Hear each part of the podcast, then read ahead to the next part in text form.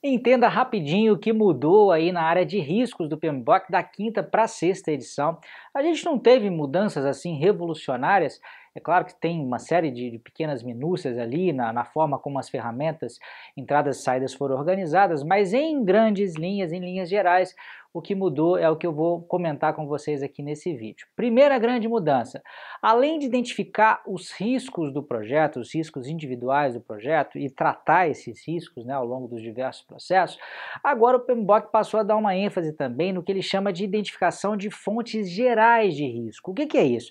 Às vezes eu não sou capaz de identificar um risco específico, mas sim uma área que está me incomodando ali. Quer um exemplo? Às vezes eu posso estar vivendo isso, a gente de certa forma aqui no Brasil há alguns anos, né, o que a gente chama de risco político, né, uma certa instabilidade nas instituições, muita corrupção, o STF fazendo coisas que a população não concorda, o tempo inteiro se explodindo uh, uh, uh, escândalos e tem impeachment, impeachment, tem isso, tem aquilo. Quer dizer, não, a gente não consegue prever exatamente qual que é o risco específico que vai acontecer, mas a gente vê que o cenário político, de, de modo geral, é uma fonte grande de riscos né, para diversos projetos aí. Isso pode gerar alta do dólar, isso pode gerar retração de investimento.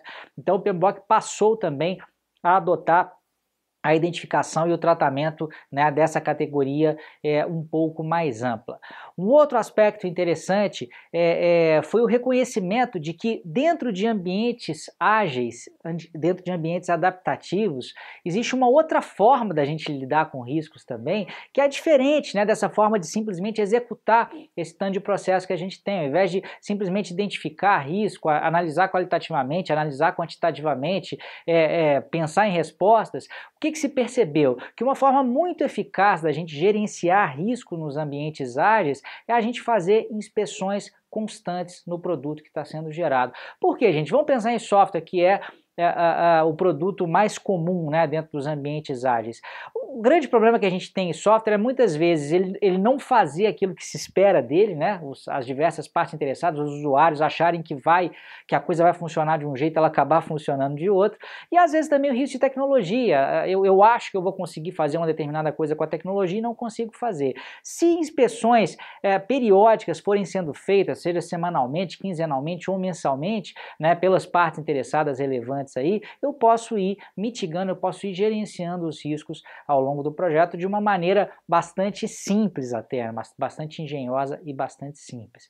Partindo agora para os processos, né? o que, que a gente teve de mudança aí dentro dos processos. Dentro do processo realizar a análise qualitativa dos riscos, teve uma mudança que antigamente a gente basicamente para fazer essa análise a gente olhava para duas variáveis, né? A probabilidade de impacto, ou melhor, a probabilidade de ocorrência e o impacto, isso tudo tratado de forma qualitativa. Agora o PMBOK traz algumas outras categorias, né, alguns outros atributos que podem ser usados nessa análise qualitativa também, como por exemplo a urgência de um risco, que é a, a rapidez com que eu tenho que implementar uma determinada resposta resposta, ou então a dormência do risco, que é uma característica de, que diz o seguinte: a partir do momento em que o risco ocorreu de fato, quanto tempo leva para eu perceber que ele ocorreu? Essa característica se chama dormência, e essas duas, junto com algumas outras lá descritas no PMBOK, passaram então a ser elencadas como formas também da gente analisar os riscos qualitativamente, tá?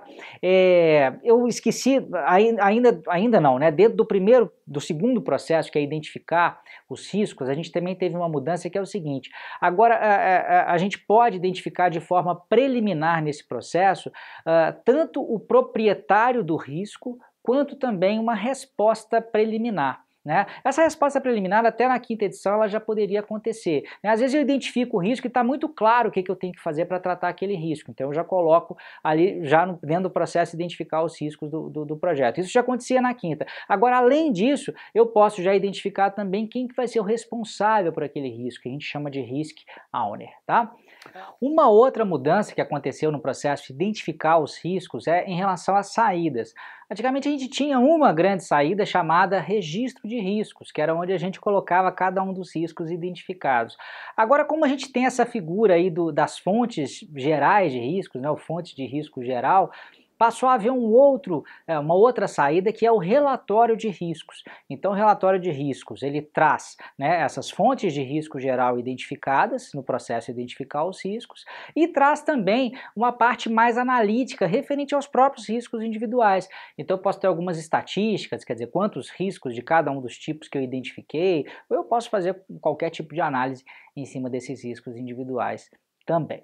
Uh, dentro da análise qualitativa, voltando para ela agora, além desses, desses atributos que podem ser utilizados, uma outra coisa que mudou é que agora dentro da análise qualitativa é a hora definitiva que a gente tem que identificar o risk owner. Então ele pode ser identificado preliminarmente lá no processo de identificar os riscos, mas deve ser identificado de uma forma definitiva na análise qualitativa. Na quinta edição isso só acontecia no processo planejar as respostas aos riscos.